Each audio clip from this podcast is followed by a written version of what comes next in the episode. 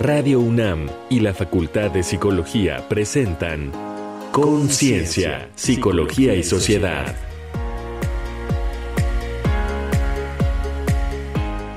Consumo de sustancias y salud pública.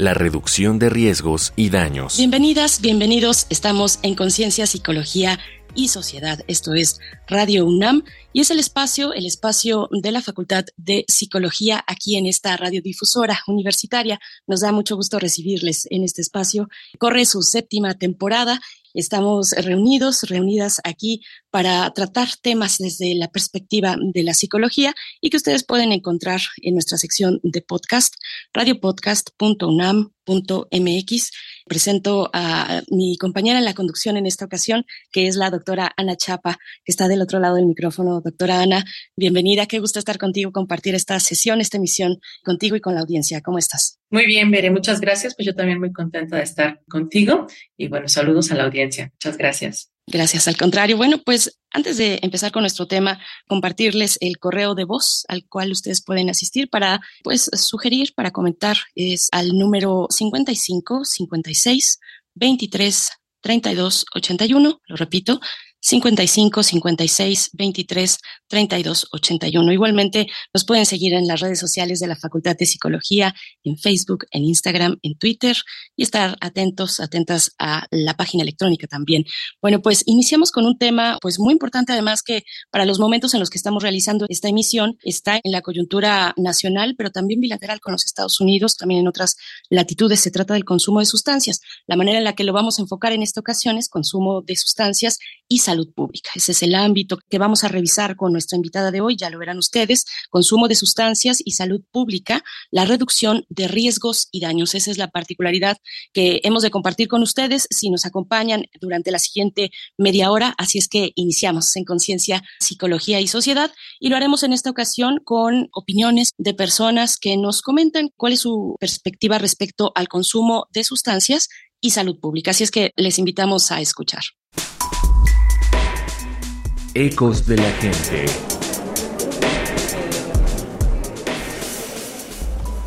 Esta semana, en Conciencia, Psicología y Sociedad, entrevistamos a personas sobre el consumo de sustancias y salud pública. Adelante. Para ti, ¿qué sería más necesario? ¿Abordar el consumo de sustancias adictivas como un problema de salud pública o como uno de conductas delictivas? Hola, soy mujer, tengo 49 años y por supuesto para mí es más importante que se trate el consumo de sustancias adictivas como un problema de salud pública. Tengo 35 años y considero que debe de ser un problema de salud pública ya que no es posible prohibirle algo al ser humano porque siempre va a generar un mercado negro y la violencia que todos conocemos.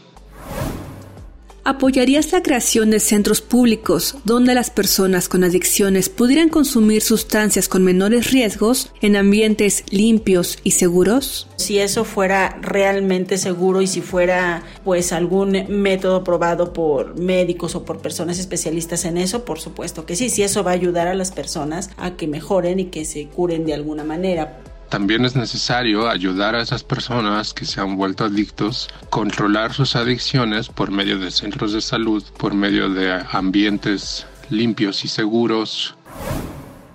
Ante las crecientes muertes por sobredosis con poderosas drogas sintéticas como el fentanilo, ¿apoyarías la venta sin receta de un medicamento como la naloxona, que consigue prevenir la muerte en tales casos? Creo que a veces tendemos a ser bastante irresponsables con situaciones que minimizamos y quizá en una de esas se vayan a situaciones más graves como este tipo que presentan. ¿no? Creo que si se sabe que las personas están muriendo, sería darles un fácil acceso a otro medicamento que los pueda ayudar. Para Conciencia, Psicología y Sociedad, Frida Saldívar. Sabe que ir allí por la droga y a inyectarse no es seguro, que esas jeringas pueden contagiarle de VIH o hepatitis C, pero ya no encuentra otra opción. Siente que se muere, suda, tiene náuseas, vómitos, diarrea, la piel de gallina y le duele todo el cuerpo. No puede dormir y el impulso de drogarse ocupa todo su cerebro. Puede ser mi hija o la tuya, nuestro hermano o vecino, que, sin pensarlo, quedaron atrapados en una adicción que no saben cómo superar ¿Y cuántos se han rendido, los han expulsado, dejado a su suerte, desistiendo de ayudarles? Si para la sociedad la adicción es un comportamiento reprobable, provocado por la debilidad moral de quien la sufre, asociada a conductas disruptivas, violentas y, en ciertos sitios, incluso delictivas, para la ciencia se trata de una enfermedad mental, con fuertes bases fisiológicas. Por largas décadas, las políticas públicas se han enfocado en combatir el tráfico de drogas y erradicar el consumo, sin lograr siquiera frenar su expansión. Por fortuna, en años recientes, se ha reconocido que las adicciones son un problema de salud pública, pero poco se ha avanzado y persiste el estigma social. Los esfuerzos y recursos públicos y privados destinados a la prevención y a la rehabilitación para dejar atrás el consumo son esenciales, pero dejan fuera una parte importante del problema de salud y la atención al tejido social. En distintas partes del mundo han surgido iniciativas para asistir a las personas con adicciones, buscando reducir los riesgos y daños asociados al consumo de sustancias. Se han abierto espacios limpios y seguros donde las personas con adicciones pueden drogarse con jeringas estériles y bajo supervisión para prevenir sobredosis cuentan con acceso a información y apoyo para cuidar su salud y reciben preservativos gratuitos. Ante la enorme crisis de muertes por sobredosis, en particular por el fentanilo, Estados Unidos abrió la venta sin receta de la naloxona, medicamento seguro que revierte rápidamente la sobredosis de opioides, pero México aún no. Entonces, ¿por qué es importante abordar la salud mental desde la perspectiva de la salud pública? ¿Cómo aborda las adicciones el enfoque de reducción de riesgos y daños? ¿Cómo diseñar intervenciones efectivas desde la psicología y dotar de herramientas prácticas al personal de salud que atiende a personas con adicciones? Para responder a estas y otras preguntas nos acompaña Claudia Raful Loera, licenciada en Psicología y doctora en Salud Pública, dedicada a la investigación del consumo de sustancias y salud mental pública en poblaciones vulneradas, como personas en situación de calle en la frontera de México-Estados Unidos y con personas de la diversidad sexual en la Ciudad de México. Bienvenida, doctora. Hola, muchas gracias. Gracias, doctora. Al contrario, por estar con nosotras en esta ocasión. Bueno, pues ya escuchábamos, escuchamos la introducción, donde en algún punto se describió muy rápidamente, pero una coyuntura en la que estamos. Mientras estamos realizando esta emisión, hay una coyuntura importante en nuestro país y bilateral también, ¿no? Específicamente con Estados Unidos y las implicaciones que tiene para México.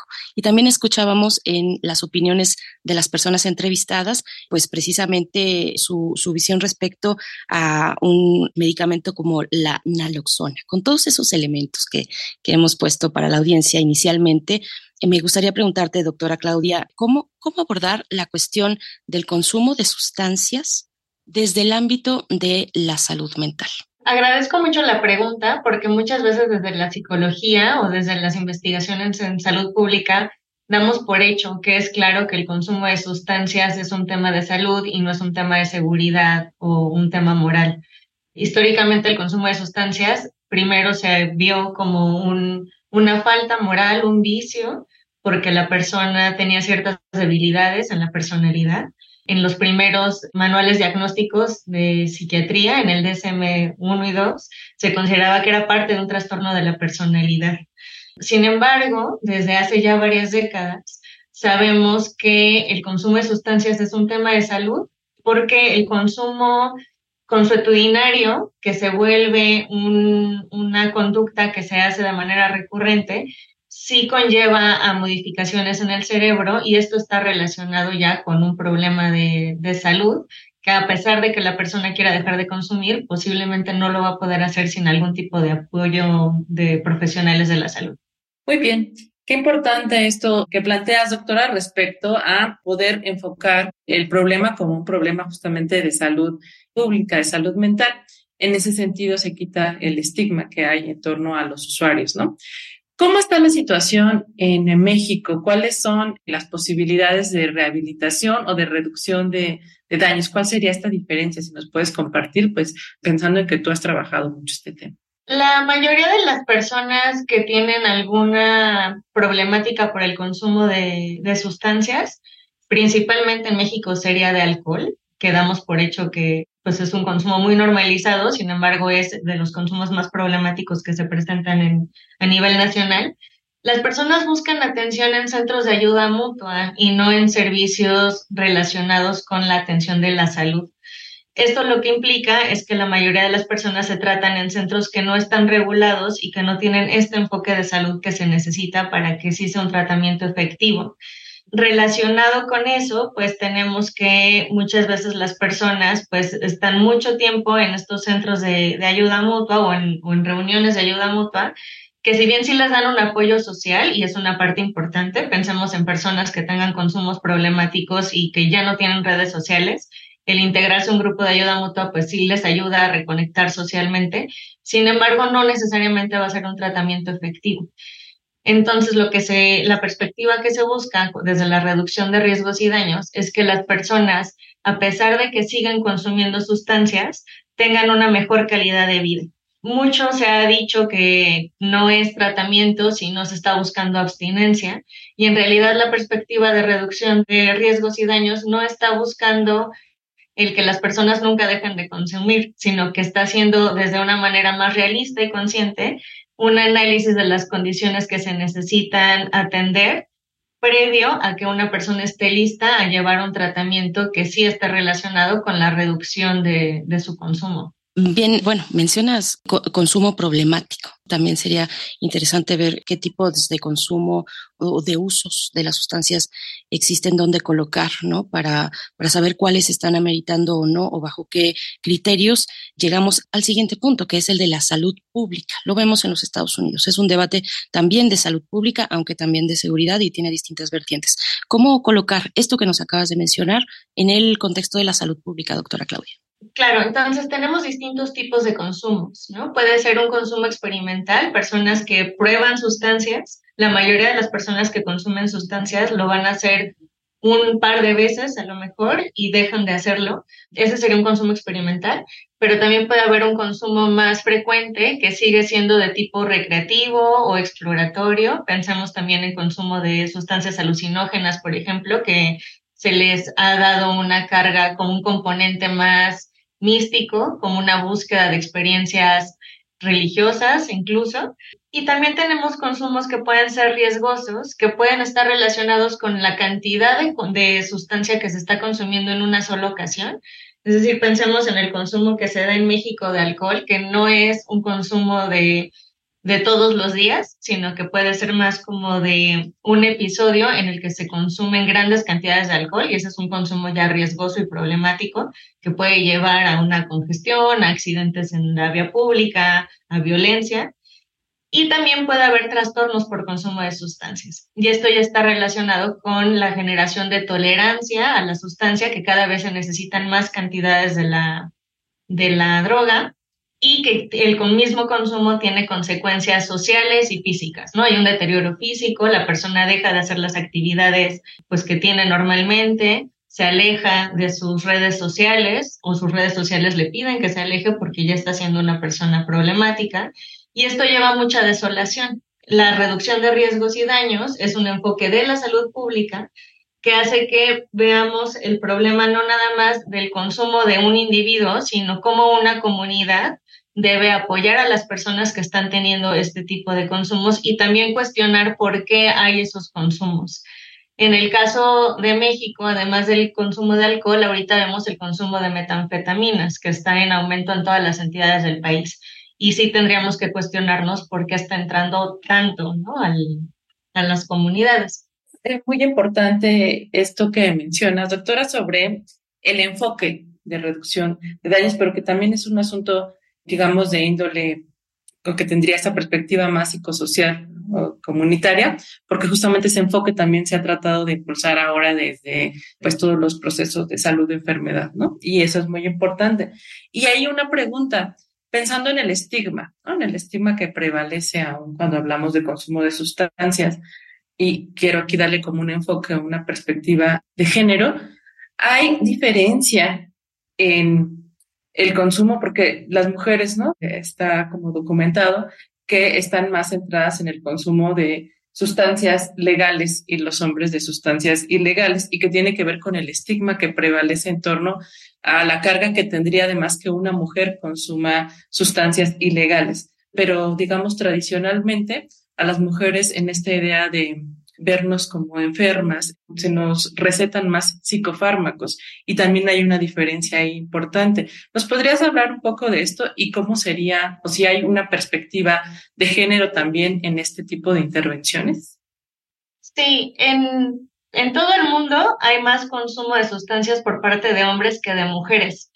Sin embargo, sí se ve que esta brecha de género se va reduciendo conforme van disminuyendo los roles de género tradicionales. Entonces, en sociedades en las que hay menos distinciones entre lo que debe hacer un hombre y debe hacer una mujer, se nota que las mujeres tienden a presentar y a reportar mayores niveles de consumo que en otras sociedades mucho más conservadoras. Y esto también pasa con distintos grupos etarios, ¿no? distintas edades. Entonces sabemos que las mujeres más jóvenes también presentan consumos más altos que las mujeres de edades más avanzadas, no solamente por la diferencia de edad, sino las mismas mujeres mayores a las mismas edades adolescentes no tenían esos consumos. Sin embargo, siempre ha habido consumo por parte de las mujeres, solo que precisamente por el estigma que comentas, pues es más difícil que haya una búsqueda de atención. Entonces, las mujeres tienden a ocultar más el tipo de consumo de sustancias que están llevando a cabo, tardan más en buscar tratamiento y definitivamente los tratamientos tradicionales no han tenido una perspectiva de género. Es decir, no toman en cuenta las necesidades que tienen, por ejemplo, mujeres que son madres, de que se pueda tener una estancia en la que estén las infancias que les pueden acompañar a las consultas mientras tienen una consulta.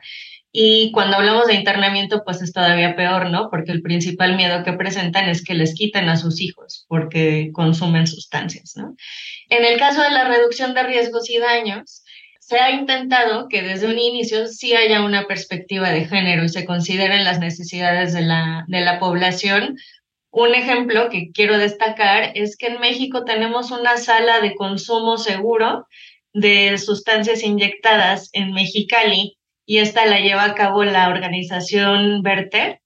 Y precisamente esta es la primera sala abierta en América Latina y la abrieron únicamente para mujeres, porque las mujeres estaban reportando que tenían mucha, que estaban viviendo mucha violencia por parte de sus pares usuarios de drogas y esta violencia pues cruzaba todas las experiencias, ¿no? Y esto puede ser como desde que ellas no tenían el poder de decidir qué tipo de sustancia consumir, porque sus parejas eran quienes elegían qué sustancia les inyectaban.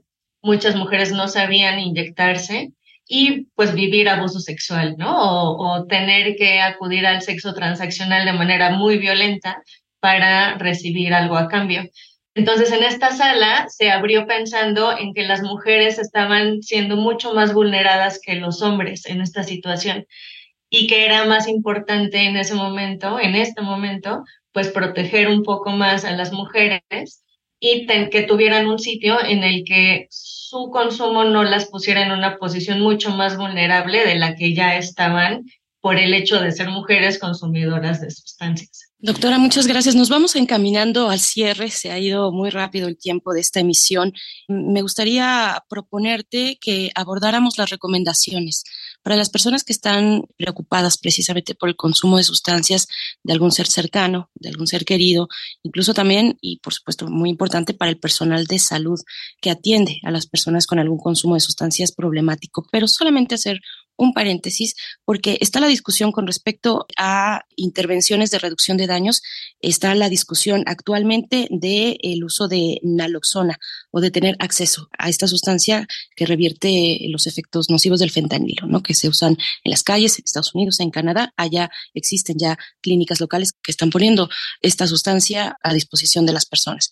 ¿Cómo lo ves? Naloxona es un antagonista de opioides, entonces funciona para todas, para revertir sobredosis de todas las sustancias que son opioides, heroína, morfina, fentanilo, y es muy efectiva para salvar vidas. Entonces, por un lado es importante tener claro que no va a disminuir el consumo, sino que va a revertir la sobredosis. Entonces, va a salvar las vidas de las personas que están en este riesgo. En México hay consumo de opioides, hay consumo de fentanilo intencional pero también hay, sabemos que tanto en la Ciudad de México como en la frontera norte, sí hay una adulteración de otras sustancias con fentanilo. Entonces, muchas personas pueden estar consumiendo sustancias que creen que no tienen fentanilo, pero sí lo tienen. Entonces, es súper necesario que nosotros sí sigamos haciendo, pues sigamos teniendo esta discusión del acceso a la naloxona porque puede salvar la vida de miles de personas. Sabemos que en México la demanda nacional de tratamiento por adicciones a los opioides fue de más de 2.000 personas en todo el país. Son 2.000 personas que ya están teniendo consumos muy problemáticos, pero que además el fentanilo con una sola dosis, la primera vez que se consuma, pudiera ser letal. Entonces, la naloxona debería ser, debería de haber una disponibilidad de naloxona sin prescripción. En México no solamente no es que no, no esté esto disponible legalmente, sino que no hay la disponibilidad de naloxona, aunque se tuviera una receta. Entonces, las personas que tratan en hospitales tampoco tienen manera de revertir las sobredosis. Las recomendaciones para las personas que consumen sustancias y sus familiares que pueden estar preocupados sería entablar una conversación directa con las personas que están teniendo consumos y buscar el tipo de atención que se necesitaría. De entrada, ver cuáles son los riesgos que pueden tener relacionados con infecciones, como pueden ser la, el VIH o la hepatitis, también las conductas sexuales de riesgo que puedan estar relacionadas y acudir a los centros de atención públicos, que generalmente son los CAPAS, y los centros de integración juvenil, que también atienden con una perspectiva basada en evidencia clínica. Pues agradecemos mucho, doctora Claudia Raful, todo lo que nos compartes. También nos gustaría saber si hay algún material disponible que nos puedan compartir ¿no? sobre este tema, algunos de tus datos para que te puedan contactar y muy importante este trabajo, ¿no? De enfoque de reducción de riesgos que permite quitar el estigma, pero también es un abordaje realista de una problemática de salud pública como la que nos estamos enfrentando. Pues muchísimas gracias. Quedamos atentas a los datos que nos puedas proporcionar. Claro, mi correo electrónico es craful@comunidad.unam.mx y cualquier correo que reciba lo responderé con gusto. Y en la UNAM tenemos, estamos elaborando una campaña de reducción de daños. Entonces, en breve estará disponible y es en colaboración con Lugo y las drogas. Entonces, recomiendo que estén atentos a las redes sociales de la UNAM. Qué buena noticia, doctora Claudia. Si no conocen a Lugo, pues vayan a su canal de YouTube y ahí lo podrán encontrar. También está en Facebook, seguramente en otras redes sociales, Lugo y las drogas. Doctora Claudia Raful, bueno, decir y recordar, licenciada en psicología, doctora en salud pública, dedicada a la investigación del consumo de sustancias y salud mental pública en poblaciones vulneradas, como personas en situación de calle en la frontera de México, Estados Unidos, y con personas de la diversidad sexual para el caso de la capital del país. Muchas gracias, doctora. Un placer y bueno, ojalá nos podamos encontrar más adelante. Gracias. Y nosotros vamos a hacer una pausa, una pausa para escuchar algunas recomendaciones sobre nuestro tema de hoy, consumo de sustancias, salud pública, la reducción de riesgos y daños. Esto es Reconecta en la cultura. Reconecta en la cultura.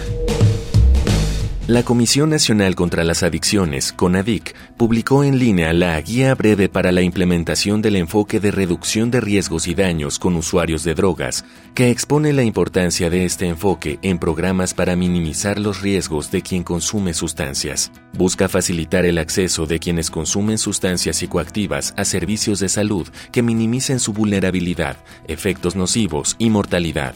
En Reducción de Daños, Daniel Wolf y Joan Seat muestran por qué, con las actuales políticas sobre drogas, los gobiernos no pueden dar por garantizados los derechos humanos y avances en salud pública.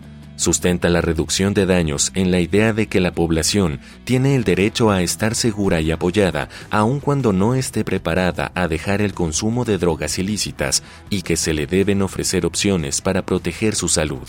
Editada por la Open Society Foundations, la encuentras en línea gratis. Prepara palomitas y acomódate para ver una peli.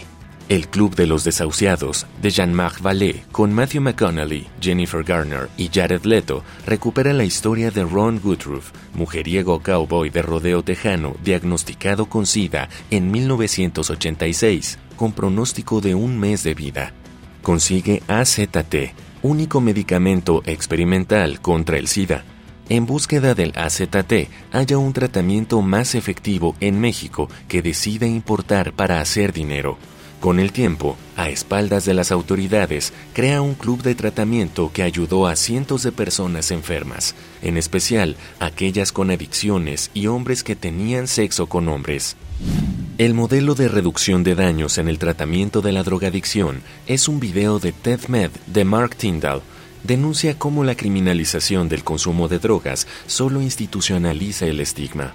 Aboga por la reducción de daños que logra la disminución de muertes por sobredosis e infecciones en las comunidades que lo aplican.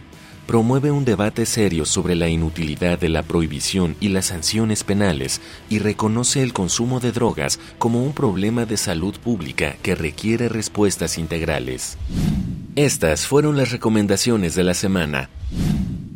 Esperamos que estas recomendaciones les sean de utilidad, que sean también de su agrado. Y pues bueno, llegando al cierre, doctora Ana Chapa, te dejo el micrófono para escuchar alguna conclusión, alguna cuestión que nos quieras compartir. Pues muchas gracias por este programa. Creo que fue muy ilustrativo y también habría muchos más programas, creo, para hablar de todo este tema, ¿no? Hablar también del problema que existe en la frontera México-Estados Unidos y también sobre el consumo en poblaciones de la diversidad sexual y los enfoques que se están llevando a cabo para esta reducción de riesgos. Pues también pudimos ver que hay una diferencia de género a partir del consumo de sustancias, pero también de su tratamiento y de los riesgos que llevan estos. Entonces, agradecemos muchísimo a la doctora Claudia y esperamos encontrarnos en otros programas para seguir hablando de este tema que sin duda pues es muy importante. Muchas gracias, gracias al auditorio.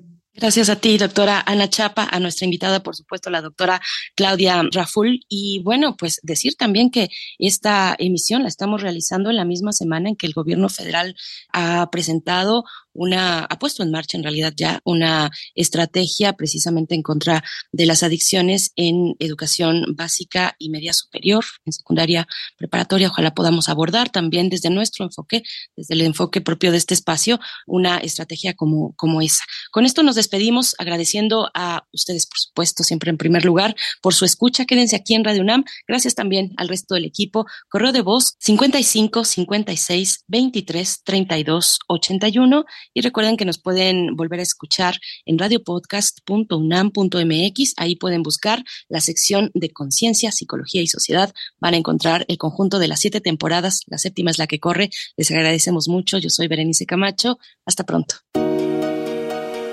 Radio UNAM y la Facultad de Psicología presentaron Conciencia, Psicología y Sociedad.